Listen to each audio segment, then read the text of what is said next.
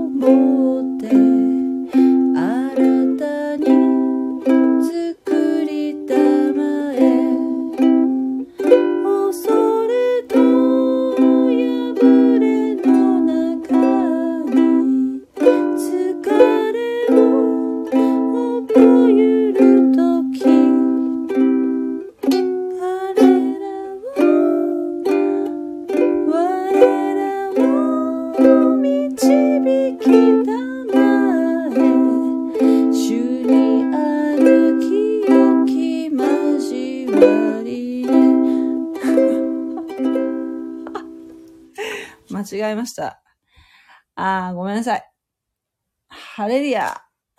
あいのねさん。えー、こんばんは。え、何ページずつやってるんですか？何ページずつやってるんですか？あ、えーどういうことかな？聖書、聖書の？何ページずつで、あの、全然決めてないですよ。あ、ページっていうより、あのせ説ですね。えー、今日はね、もう遅いからね。遅いからもう、えー4節しかやりません。ごめんなさいね。完全に、もう、ちょっと、今日は遅くなりましたね。明日はなんか祝日だったんじゃないかな？何の日？何何かの休みですよね、確か。はい。もうね、今日は、マタイの福音書の23章、23節、えーをやりたいと思いますね。えっ、と、昨日まではね、もうこのじわじわじわじわ進んでるんですけれども、えー、パリサイ人に対するイエス様の辛辣な指摘がずっと7つ続続いてるわけなんですけども、その中の昨日は、えー、7つのうちの3個までやったんですね。一つ目は、メシアを拒否した災い。えー、そう、偽善な立法学者とね。えー、あなた方は天国を閉ざして人々を入らせない。自分も入らないし、入ろうとする人を入らせもしないと。えー間違った、えー導きをしているということを指摘してるんですね。メシアを拒否しましたから、えーユダヤ人が待望していたメシア的王国は先延ばしになってしまったんですね。拒否した時点で。大変なことですよ。やっぱりその人の上に立って、その宗教指導者っていうのはリーダーですから、そのリーダーが、えー道を誤ると、それに、この下に、下にいるね、その、ユダヤ人たちが、大迷惑を被るという意味で、リーダーのね、判断っていうのは非常に、えー重要だなということを、恐ろしいなということも同時に感じるわけですけれども、そして2番目の指摘が、偽善な立法学者、パリサイ人たちを、えー、あなた方は一人の回収者を作るために、ね海と陸とを巡り歩く。そして作ったなら、彼を自分よりも倍もひどい地獄の子にする。地獄の子っていうのは、まあ、ゲヘナの子と、えー書いてある聖書も確かあったと思うんですけども、地獄ですね。ゲヘナっていうのは地獄。えー、つまり、パリサイ人っていうのは、もうひどい、なんていうの？本来のモーセの立法を、うん、えーなんでしょうね。重視してないっていうか、むしろ自分たちが作った、その九伝立法っていうものを重んじているがために、民衆がそれでがんじがらめになっているんですが、ただですね、それを、えーまあ、その教えをこう解いて回りますよね。そして、えー、その立法、立法主義的な考え方っていうのは非常に熱心なんですよ、この人たちっていうのは。なので、その熱心な、誤った熱心さっていうのは、えー、それを引き継いだもの、えー、回収したものの方は、さらにまた、えー、熱心な間違いを、間違い、誤った方向で熱心になってしまうものなんです。ね。えー、これは、まあ、カルトの宗教にも言えることですよね。えー、カルト宗教の人っていうのは、えー、とても熱心です。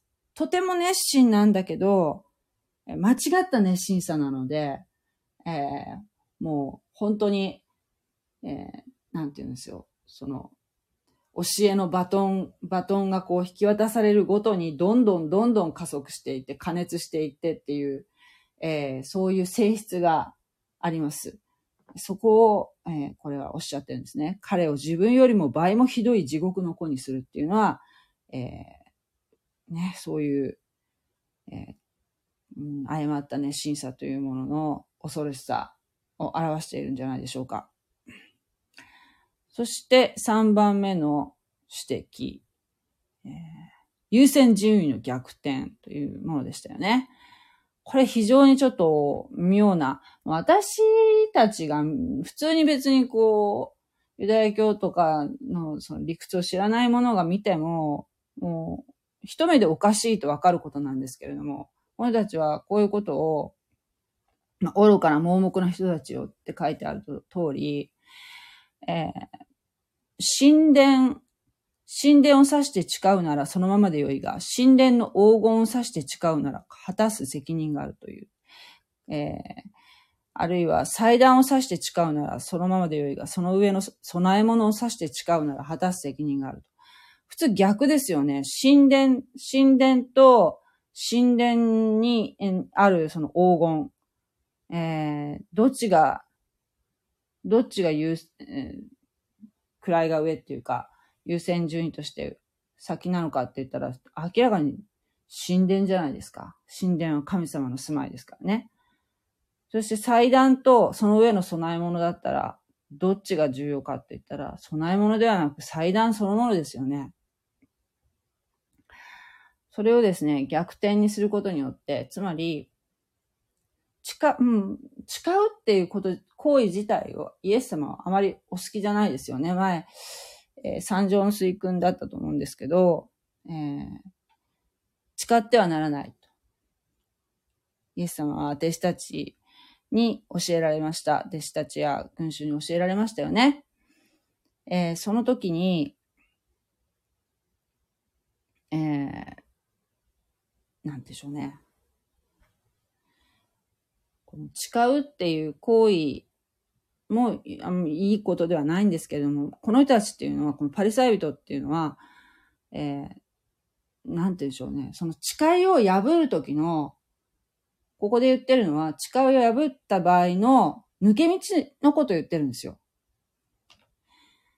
もし、えー、例えばですよ、神殿を指して誓ったって言ったら、本当は神殿を指して誓うっていうのはとても、えー、重要なことだし、絶対破られ、破ってはいけないような、ものすごく厳しいことをしてるわけじゃないですか。厳しいことを自分に課してるわけじゃないですか。ところが、その破ってしまった場合に、えー、いや、まあ、あ神殿に刺して誓ったことは、そんなにそうじゃない。自分は、えー、神殿の黄金を刺して誓ったわけではないから、みたいなね。こう、逆転させることで、意味わかる？逆転させることで、それをなんか、しん、えー、誓いを破った時の言い、言い逃れを作ってるわけですよ。この人たちっていうのは。そういうのばっかりな気がしますね。九伝立法って。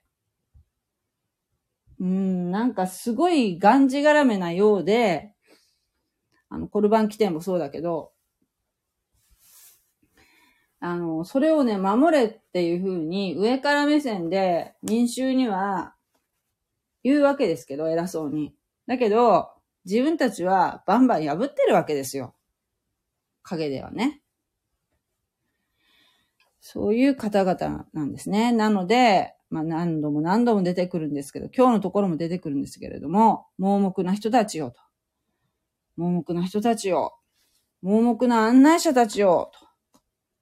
イエス様は非難されてるんですね。辛辣な言葉で。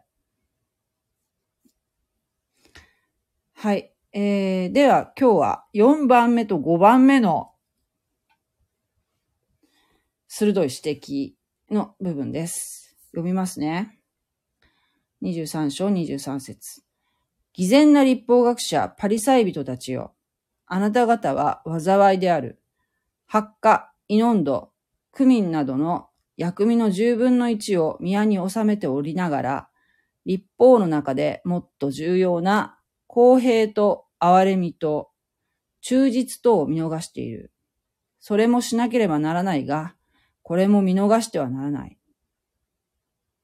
盲目な案内者たちよ。あなた方は、武与は越しているが、ラクダは飲み込んでいる。偽善な立法学者、パリサイ人たちよ。あなた方は災いである。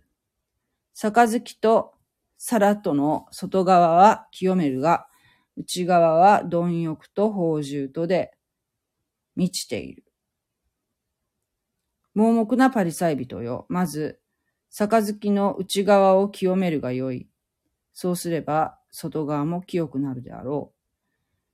はい。ここまでにしますね。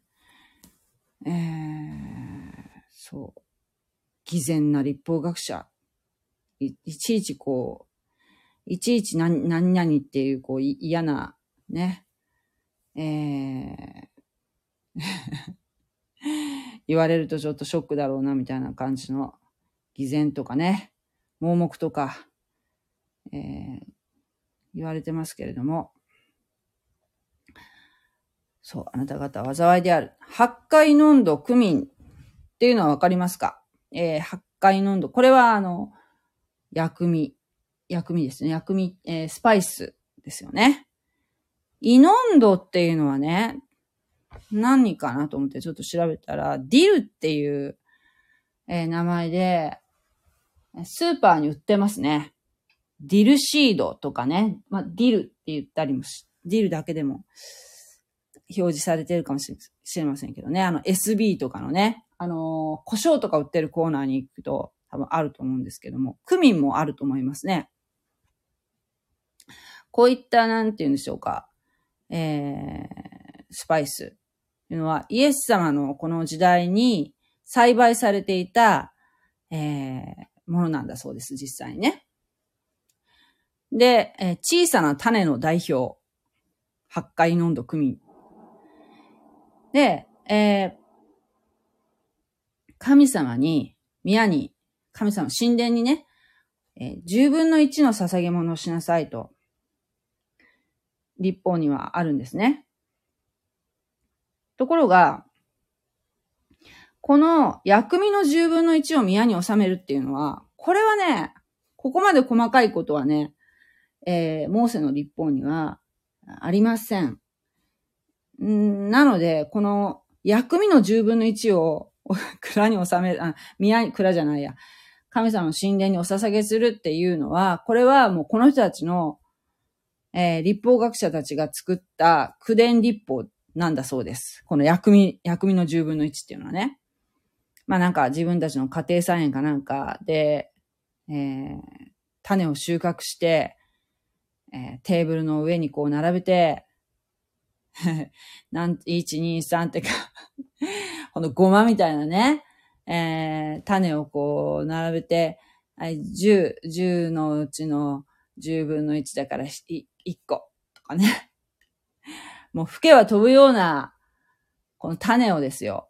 まあ、10個とは言いませんけど、そんな大した量にはなりませんよね、種なんていうものは。この吹けば飛ぶような種をもですよ。10分の1にこう、分割して、それを収めてる。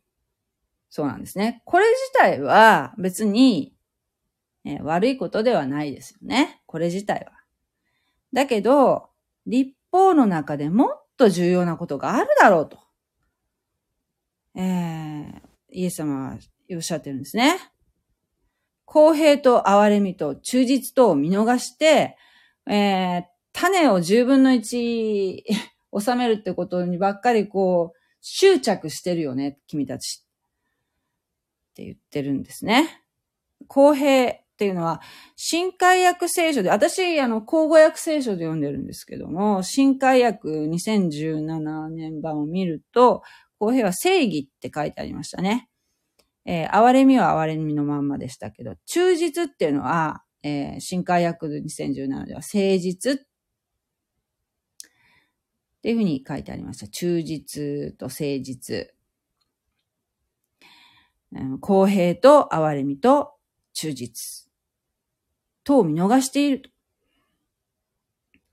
ね、憐れみないですよね。情け容赦ないですよね。このパリサイ人たちっていうのはね。えー、安息日に病気になってたり、えー、苦しんでいる人たちの癒しをね、イエス様がしたら、えー、鬼の首を取ったかのようにね、イエス様を非難しました。イエス様のお弟子さんたちがお腹が空いて、安息日に麦の方を積んだのを見て、鬼の首を取ったかのように、それも指摘しました。えー、そういう憐れみのない、こう、慈悲のないことをするくせに、えー、この薬味の十分の一を宮に収めるっていうのは、えー、執着してね、やるわけですよ、この方々っていうのはね。そして、えー、そのことについて、24節でこのようにおっしゃってますね。盲目な案内者たちをあなた方は、舞踊は越しているが、ラクダは飲み込んでいる。細かいことには神経を使って、はるかに重要なことを無視しているね。えー、っておっしゃってるんですね。重要なことは、先ほど申しましたけれども、正義、憐れみ、誠実。っていうことですよね。イエス様は、えー、おっしゃいましたよね。えー、立法の中でどの戒めが一番大切なのですか？と、22節で、えー、パリサイ人の中の立法学者、えー、パリサイ人のエースがイエス様に質問しましたね。試そうと思ってね、イエス様を。イエス様のその立法の、えー、理解度を測ろうとしたんですね。イエス様はね、こうおっしゃいました。まず第一に大切にするべきことは、心を尽くし、精神を尽くし、思いを尽くして、主なるあなたの神を愛せ。神様を愛することが一番大事なんだよ。これは新明記6章5節ですね。そして、第二の戒め。それは、隣人愛でしたよね。自分を愛するようにあなたの隣人を愛せよ。これってね、とっても難しいことなんだけど、でもこの神様をまず愛し、第一に愛し、そして困っている人に手を差し伸べる。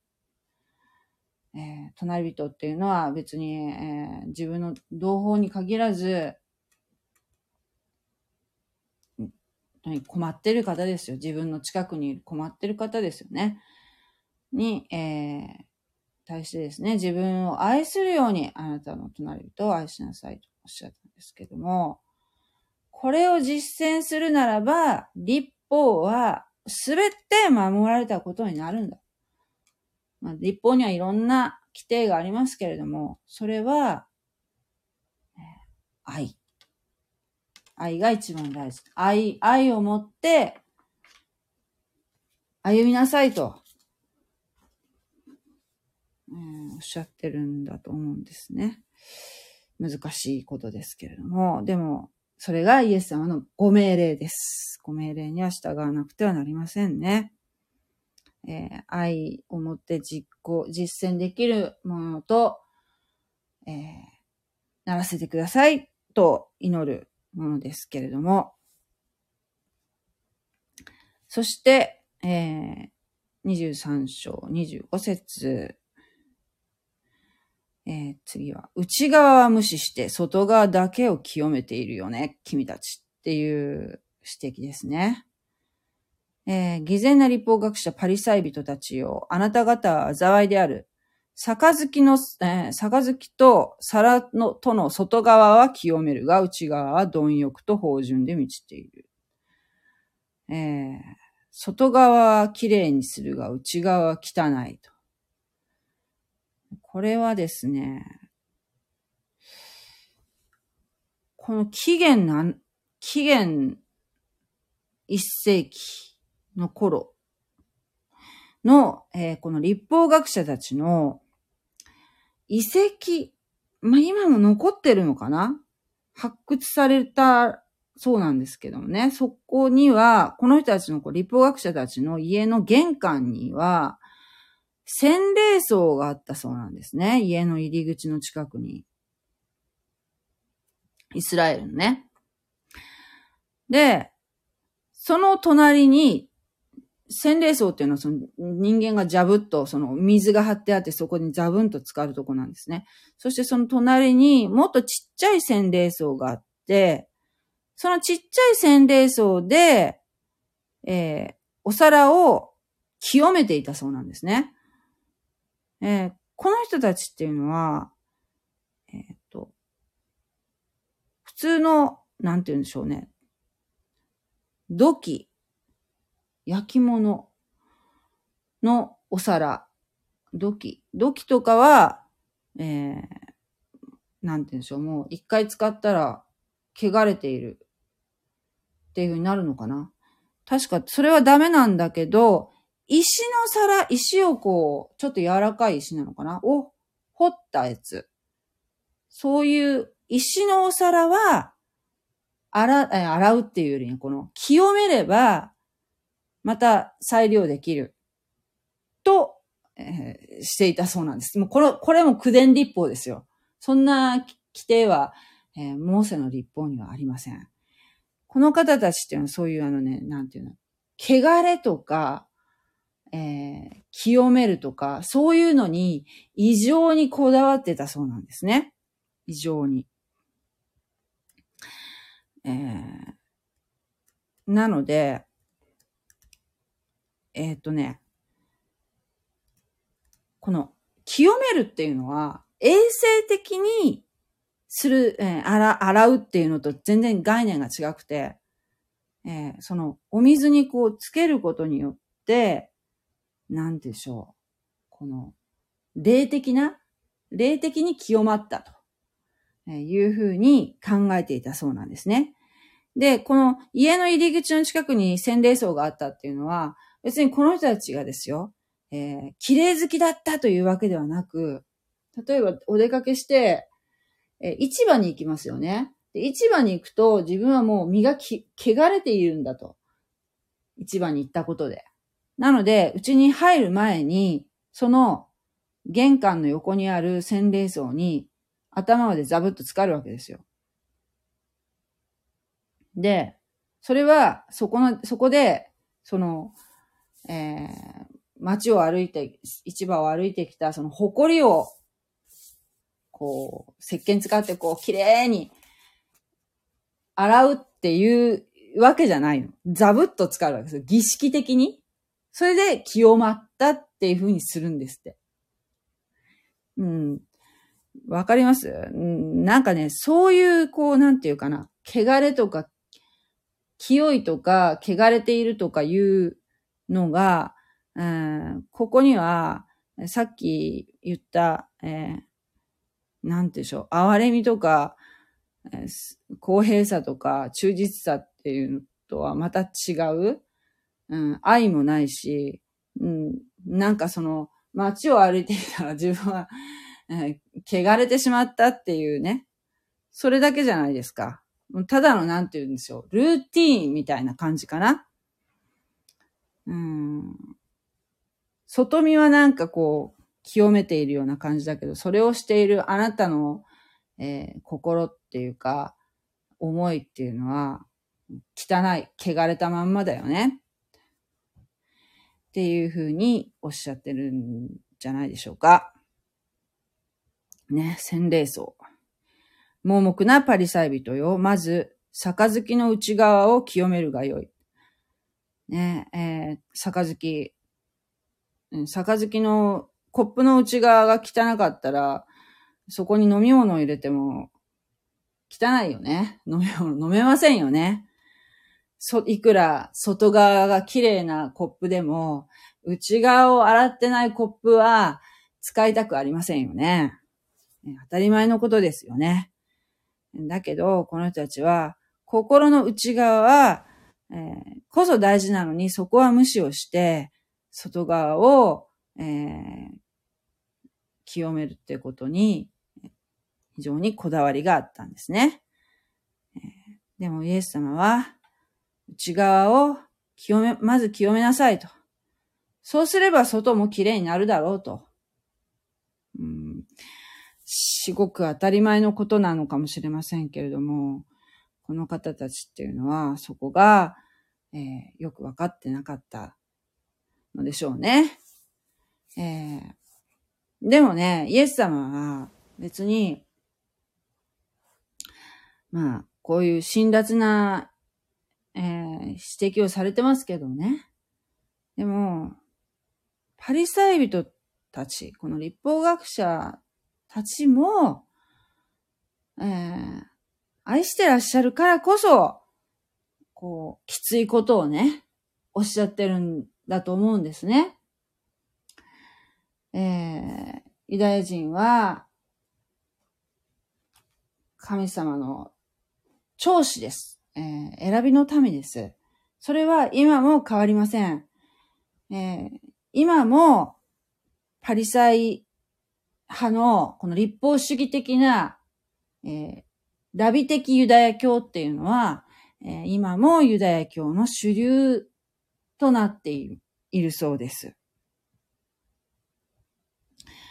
えー、昨日も言いましたけど、その、ユダヤ教の方がね、なさってる YouTube で日本語でね、されてる、えー、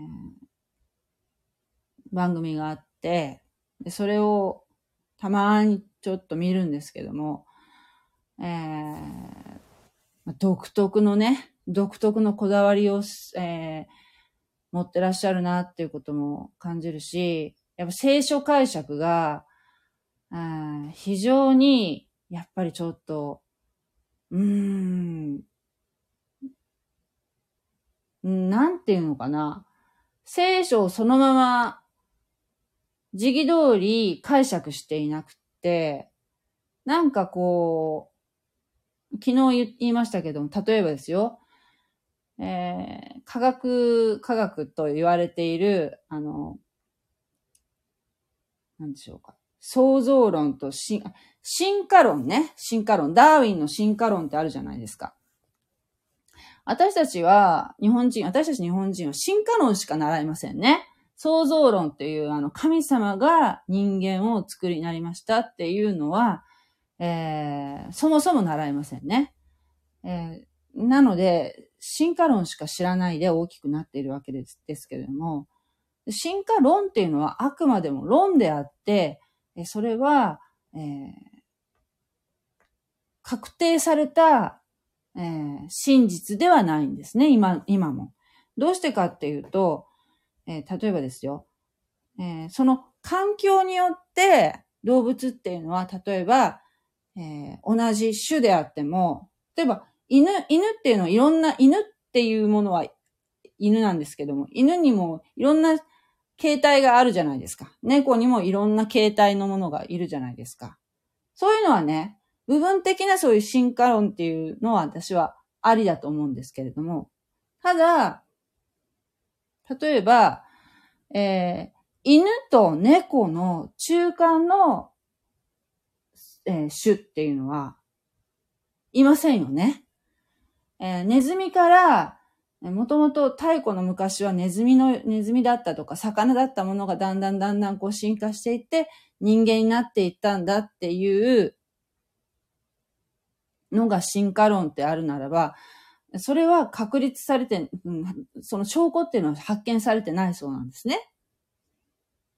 うん。例えば、その、なんていうの？ネズミと猫の間とか。わかるかな？そういうふうなのが発見されてないけども、でも、もうし、あたかも進化論っていうのが非常に科学的で、非常にもうそれが、もう、うん、なんていう、真実であるかのように学校では教えるんですけれども、えー、そうですね。その、進化論っていうのが、まあまあ多数派じゃないですか。その進化論にその聖書を寄せてるんですよね。その方が、こう、ラビの解、解釈、聖書解釈についていろいろお話しされていたのを聞いていると、寄せる必要はないわけですよ、別に。わざわざ。聖書が進化論に迎合する必要はないのに、そういう聖書の読み方をしているわけですね。私たちが使っているその旧約聖書と、あなたたちが使っている旧約聖書っていうのは、内容は一緒なんですよ。幸いなことに、感謝なことに一緒なんですけれども、解釈がまるで違うんですね。で、私たち、私たちというか、えプロテスタントの、え福音派と言われる人たちっていうのは、聖書は時義通り解釈しましょうっていうのがスタ、ベースにあるんですね。そして、さらに最近っていうかですね、えー、は、まあ、キリスト教っていうのは、まずヨーロッパの方から、えー、伝道されていきましたから、ヨーロッパの方でいろいろこう、変革していったものなんですけれども、えー、の中で、そのヨーロッパで広まっていく中で、最初いたユダヤ人っていうのが、排除されてしまったわけですね。そしてユダヤ人っていうのが迫害の対象にいつの間にかなってしまったわけですよ。最初、だって、ユダヤ人が始めたものでしょ？ユダヤ人、だってキリスト教っていうのは別にそのユダヤ教から分断されたものではなくて、ユダヤ教から継承されているものなので、えー、ある意味、キリスト教っていう言葉っていうのは、えー、その人たちは、自分たちはキリスト教徒だとは最初の人たちって思ってないと思いますよ。自分たちユダヤ教徒だと思ってたと思うんですね。ユダヤ教の、えー、ある意味、一派ぐらいな意識しかなかったと思うんですけども、それがいつの間にかそのカトリックとかができて、そのキリスト教っていうところに、まるで分断されたもののように、えー、いつの間にか変わってしまったんですけれども、本来は、えー、聖書的な、だってその聖書、旧約聖書をそのまま時期通り解釈しようっていうのが、えー、聖書的ですよね。聖書的なユダヤ教がキリスト教とも言えるわけですよ。わかりますか、えー、クリスチャンとか言ってるけど、まあ、ある意味ユダヤ教徒ですよ。私たちは。だけど、えー、で、その、今言われるユダヤ教徒だっていう、おっしゃってる方っていうのは、聖書的じゃないんですよ。もう今や。このパリパリサイ人でよくわかるように。なので、どっちかっていうと、そのラビの解釈、ユダヤ教の先生たち、立法学者たちの解釈を、の方を重んじるので、そういうのは、ラビ的ユダヤ教とも言えるわけですよ。うん、そうなんですね。えー、ユダヤ教徒が実は聖書をひあんまり重要視してないっていうことにですね、非常にショックを受けている今日この頃なんですけれども、そしてむしろですね、最近は、えー、最近のそのキリスト教の流れとして、聖書は、えー、ユダヤ教的な、ユダヤ教っていうかね、え、ユダヤ人の視点で聖書は解釈しましょうよっていうことをおっしゃる先生っていうのが、結構、えー、見受けられるんですね。そのヨーロッパで培われた、そうヨーロッパ的な神学ではなくて、まあ、それも大事だけども、えー、ユダヤ人のその習俗とか、ものの考え方を踏まえた上で聖書を見ていきましょう。だってそれ大事なことですよね。そうじゃないとおかしいよね。だってマタイによる福音書っていうのは、これはユダヤ人向けに書かれた福音書なので、ユダヤ人のことが分かってないと、解釈がおかしくなるわけですよね。うん。というところでですね、私は、えー、そういう視点で聖書を勉強しようと、ま、してるわけなんですけれども、えー、なかなか、あえー深い深い森の中に 迷い込んでいるような感じなんですけど、とても面白いので、皆さんもよかったですね。聖書を手に取られて、えー、読まれてはいかがかなと思うんですけれども。はい。えー、あ、明日建国記念日なんですね。ああ、なるほど、なるほど。建国記念日ですよ。ねえ。大事なことですね。はい。国ができた。日本国ですね。日本国ができた。はい。えー、ね。北京オリンピックやっておりますけれどもね。日本どうなってるんでしょうか。ちょっとうちテレビがないのでね。たまにあの、職場でチラッチラッと見るぐらいしかできないんですけれども。ね。えー、日本人も頑張ってほしいなと思っております。はい。えー、ありがとうございました。God bless you. じゃあまたお会いしましょう。さようなら。ありがとうございます。